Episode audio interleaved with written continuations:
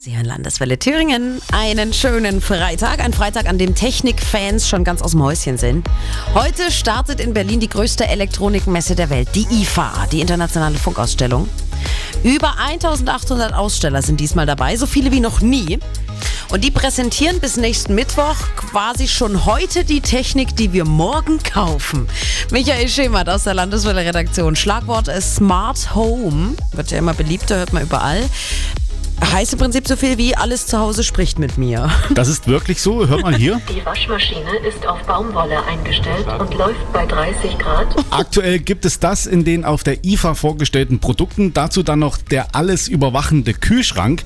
Da ist eine Kamera drin, die erkennt, ob zum Beispiel dein Brokkoli, der Blumenkohl oder die Möhre im richtigen Fach liegt. Und er gibt dir für uns Männer ganz toll Rezeptideen vor. Und jetzt kommt's eben mit dem, was du da im Kühlschrank hast. Ja, aber das ist doch nicht nur was für Männer. Also finde ich auch als Frau super praktisch. Wobei ihr dann wahrscheinlich eher wieder beim Thema Fernseher dabei seid, ne? Ja, und was soll ich da sagen? Die werden immer schärfer. Nach Full HD und 4K kommt jetzt, ne? 8K. Noch klarer, noch schärfer, noch mehr Details. Geht aber erst bei Fernsehern, die mindestens 2 Meter Bilddiagonale haben. Und die kosten dann auch ordentlich mehr. Ja, das will ich wohl glauben. Wie wahrscheinlich erstmal alles, was bei der IFA vorgestellt wird. Heute geht's also los mit der größten Elektronikmesse der Welt. Aber es ist schon interessant, ne, was es so für Neuheiten gibt.